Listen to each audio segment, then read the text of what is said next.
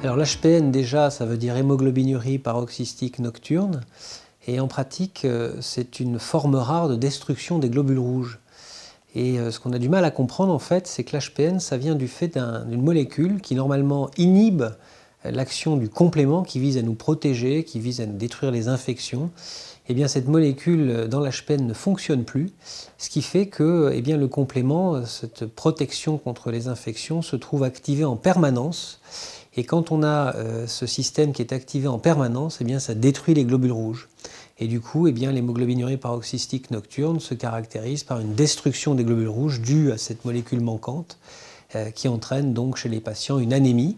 L'HPN est une maladie qui va se manifester euh, sur le plan clinique par des complications dues à ces trois symptômes. Donc la première chose, c'est bien entendu l'anémie. Quand on a nos globules qui sont détruits, et les globules rouges en particulier, eh bien, on est fatigué. Et donc ça, c'est quelque chose qui est le maître symptôme de l'HPN. Autant dire que la fatigue, tout le monde est fatigué. Donc c'est pas facile d'imaginer ou en tout cas de penser à ce diagnostic quand on est fatigué.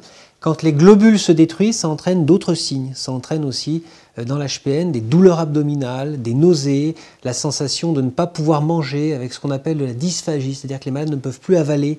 Euh, et ça, ça se présente souvent au moment des crises.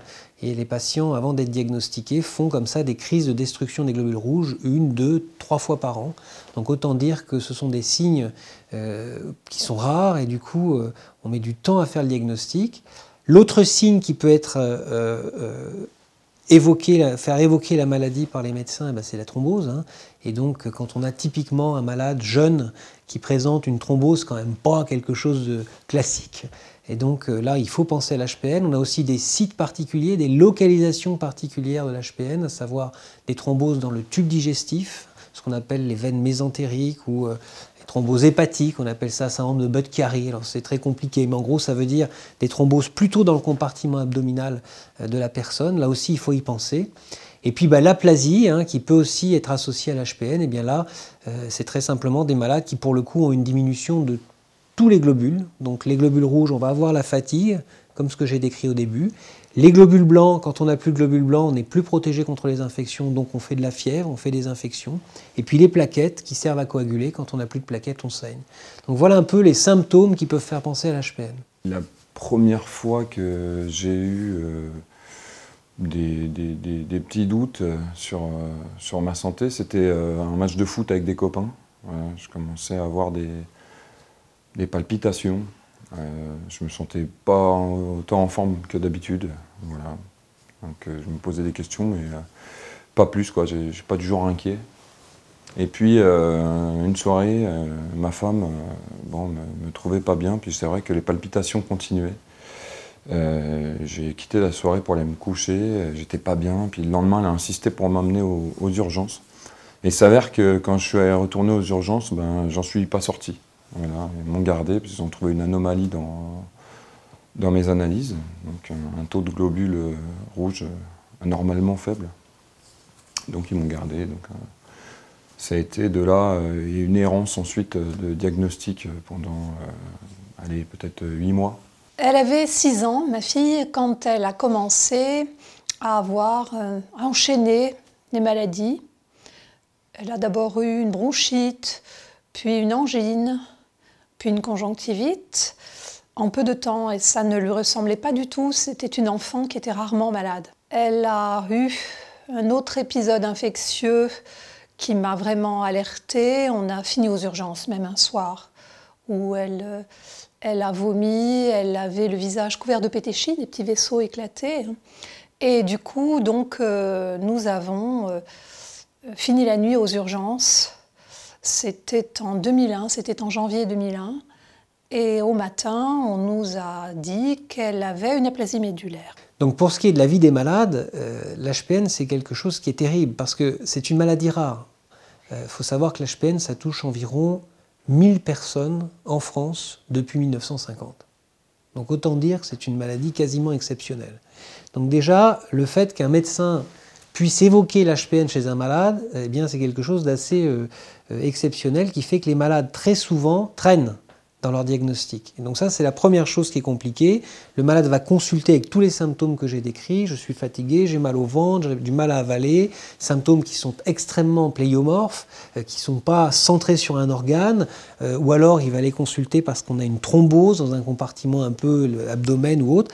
Et ça n'est pas pour ça que le médecin va pour autant évoquer le diagnostic. Ce qui fait qu'on se retrouve souvent dans l'HPN avec un retard diagnostique.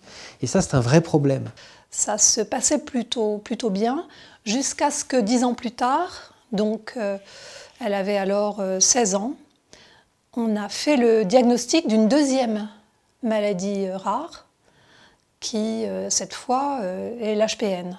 Donc je décide de me faire suivre à l'hôpital Saint-Louis pour avoir un autre avis médical. Je rencontre le professeur Péfo de la Tour, qui m'annonce que, ben, que je n'ai pas une leucémie et que c'est pas si dramatique, qu'il y a des traitements qui existent et que je vais être bien pris en charge et que ben, sous traitement, euh, si je réponds bien, je pourrais peut-être avoir une vie normale. Voilà, donc déjà le discours n'est pas du tout exactement le même. Et bon, bah, je commence à me reconstruire tranquillement et puis ben, de fil en aiguille, voilà, j'ai fait une transfusion euh, d'hémoglobine, euh, ça allait mieux. Et j'ai commencé début 2012 le traitement donc, qui sont des anticorps. Et donc, euh, j'ai tout de suite bien répondu. Et au bout de six mois, j'étais hospitalisé à domicile. Et puis voilà, tout, tout s'est enchaîné ensuite. La reconstruction, ça allait assez vite finalement parce que euh, lui m'a conseillé de vivre comme avant, de reprendre mon activité physique euh, comme toujours. voilà, donc j'ai recommencé à vivre à ce moment-là. Ma fille était sous cyclosporine et lorsque l'HPN a été diagnostiqué, on a attendu quelques mois et puis elle a donc euh, pris euh, un traitement, une nouvelle molécule, donc euh, l'éculizumab, sous forme d'injection tous les 15 jours en hôpital de jour. Ces médicaments sont très efficaces. Alors, pour l'instant, on n'en a qu'un qui a l'autorisation de mise sur le marché et d'autres arrivent en ce moment même, hein, en 2018, sur le marché et sont très efficaces puisqu'ils permettent vraiment d'éviter que ces globules se détruisent et donc de restaurer une, des globules rouges normaux et donc de remonter l'hémoglobine et donc de faire que les malades ne souffrent plus euh, de fatigue et de symptômes reliés à la destruction des globules, comme les douleurs abdominales, les nausées ou, comme j'avais dit, la difficulté à avaler. Simplement, ces médicaments sont des médicaments suspensifs, c'est-à-dire qu'il faut les injecter toutes les deux semaines pour l'instant. On espère bientôt euh, de manière euh, plus espacée, mais ce sont des médicaments qui, pour l'instant, doivent être donnés toute la vie. Alors ça a été compliqué un petit peu au début, ce traitement qui euh, finalement euh, était une sorte de fil à la patte. Hein. Nous étions malgré tout obligés de le, dire euh, au proviseur, mais d'un commun accord, nous avons décidé de ne pas diffuser l'information. Ma fille pouvait assister à tous les cours, et même si elle était fatiguée, si certaines activités sportives étaient un petit peu plus difficiles, je me souviens qu'elle a eu notamment des cours de catch. je me disais comment elle va euh, passer cette épreuve de catch, la pauvre, euh, avec un taux de plaquettes qui était quand même pas très élevé. Mais ça fait rien. Elle a fait du catch, elle a fait à peu près tout ce que les autres euh, lycéens faisaient. Euh, en parallèle, euh, elle, faisait beaucoup de danse à l'époque. Euh, et donc, elle a mené tout ça de front, bien sûr en étant un petit peu plus fatiguée que, la moyenne, mais en mettant un point d'honneur à ne pas le dire et à ne pas le montrer. Ce qui fait qu'elle a passé toutes ces années de lycée sans que personne ne soupçonne quoi que ce soit. Pour ses études supérieures, finalement, on n'a pas eu à le dire, puisqu'on a pu à chaque fois à l'arracher, faire en sorte que, qu'elle fasse ses stages à l'étranger. Donc personne n'en a rien su. Et aujourd'hui, eh bien, la, question se pose de savoir si elle doit ou non euh, le dire à, à, son futur employeur, si ce sera un frein à l'embauche ou pas. Donc euh, là, elle est justement euh, en, pleine, en plein questionnement et puis euh, jusqu'à présent, elle l'a dit. Elle, est dans le, elle a eu un ou deux entretiens d'embauche et c'est sorti naturellement. Elle pense que sans dramatiser, elle peut en faire état en expliquant bien quelles sont les contraintes euh, de, sa maladie et aussi des traitements qu'elle euh, prend, mais en même temps quels sont les avantages pour l'entreprise et puis aussi pour, pour, montrer que dans son état de santé actuel, elle est tout à fait apte à exercer son métier à temps plein.